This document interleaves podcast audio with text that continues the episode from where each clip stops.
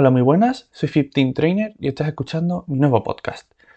Este capítulo va a ser el primero de cuatro en los cuales vamos a hablar sobre los materiales que podemos usar en el gimnasio.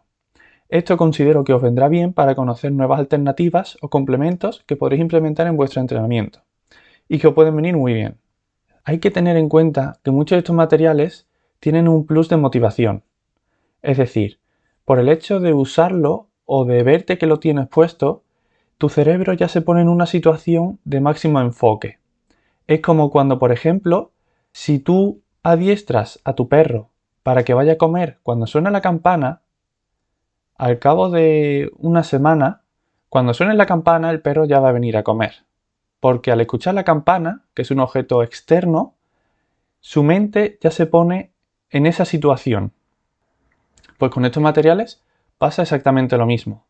Tú por el hecho de ponértelo o de usarlo, tu mente ya entra en un estado de máximo enfoque. Una vez dicho esto, partamos de la idea de que los materiales son muy parecidos a los suplementos en dos aspectos. Primero, que debes de tener una buena base. No te recomiendo que si es tu primer día de entrenamiento te compres uno o varios de estos materiales, ya que como dije en anteriores capítulos, al empezar a entrenar no hace falta que te compliques la vida fijándote en pequeños detalles casi sin importancia. Es mejor que pruebes y que experimentes, que conozcas cómo responde tu cuerpo y tus sensaciones y a partir de ahí actuar. Y, segundo aspecto, no hacen milagros. No esperes que por usar una muñequera de presión o por usar unos straps cambie tu vida o cambie tu estilo de entrenamiento te permitirá una pequeña mejora en el rendimiento, pero nada más. No esperes que estos materiales sean la panacea. Dicho todo esto, empecemos con los tres primeros materiales. El primero de estos tres son los straps. Estos se usan para ejercicios en donde el antebrazo interviene para mantener sujeto la carga.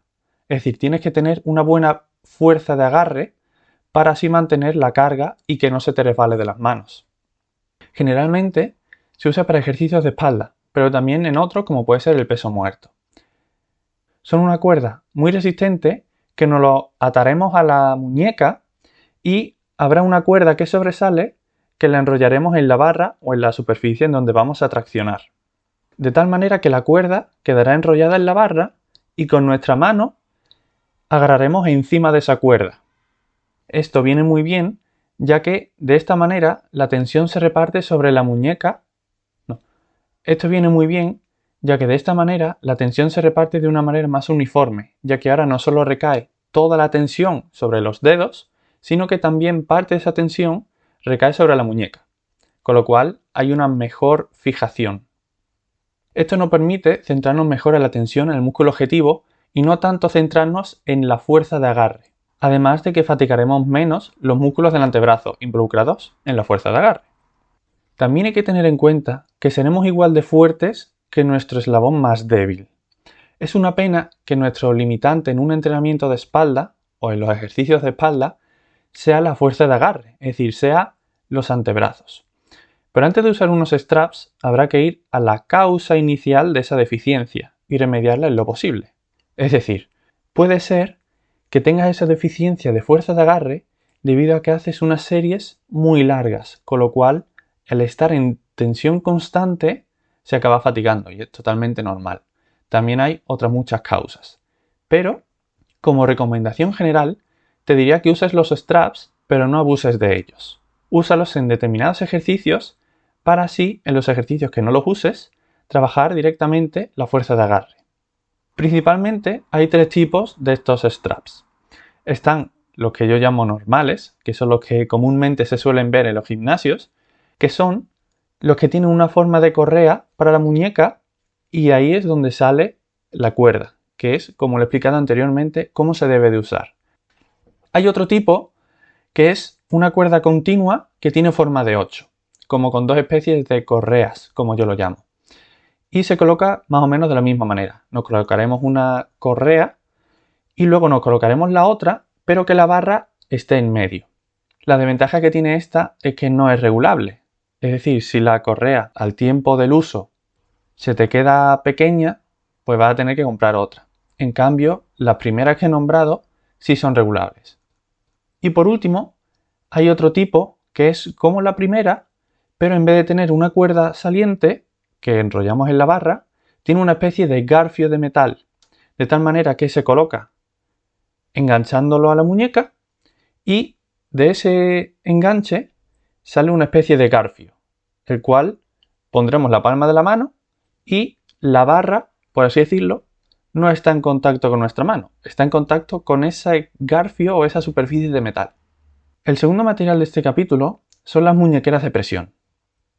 Al contrario que los straps, estos se usan en donde la presión o donde la tensión recae en nuestras muñecas y no en los dedos. Es decir, normalmente se usan para ejercicios de empuje. Su función es presionar la muñeca para que sea más estable y con ello mejorar la transferencia de fuerza, ya que todo lo que sea más estable y más compacto se puede aplicar mayor fuerza. Sobre todo lo recomiendo para aquellas personas que como yo, por desgracia, tenemos unas muñecas muy finas y muy pequeñas. Un punto muy bueno de estas muñequeras de presión es que no le quitan protagonismo a otros músculos involucrados en el movimiento, como puede ser en el caso de los antebrazos en los straps. Así que te recomiendo, si tienes unas muñecas finas o unas muñecas poco estables, te recomiendo que te lo compres, porque vas a notar mucho la diferencia. Por último, hablaremos sobre los agarres dinámicos. Yo personalmente no soy muy entusiasta de este material, ya que considero que es algo que no aporta tanto al entrenamiento como lo pueden hacer los straps o las muñequeras de presión.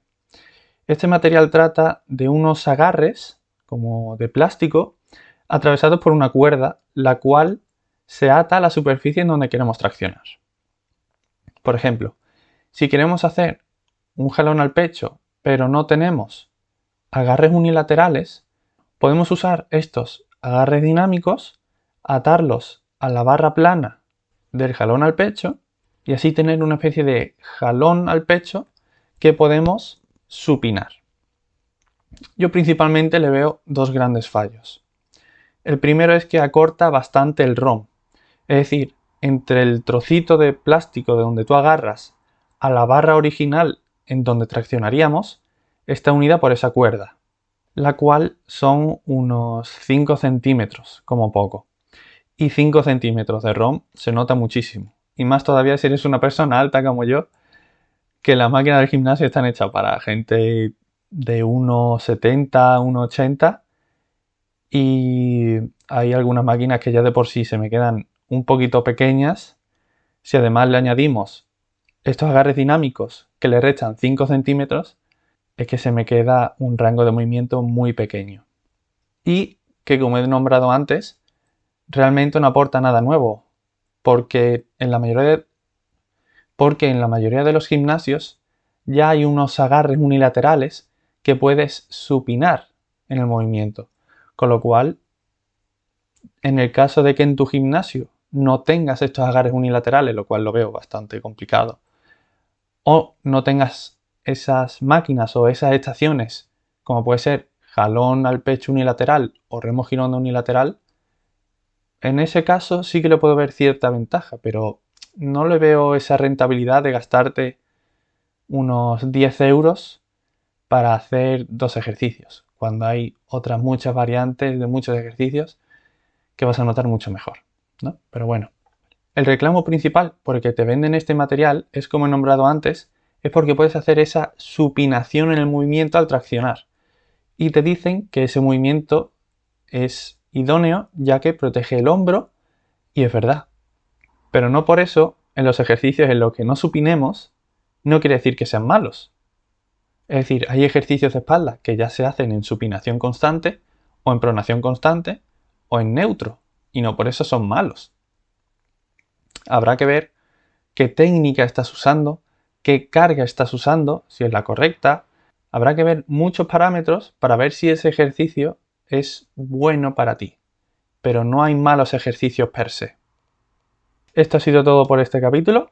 Espero que te haya gustado, que te haya servido, que lo importante, y nos vemos el próximo lunes.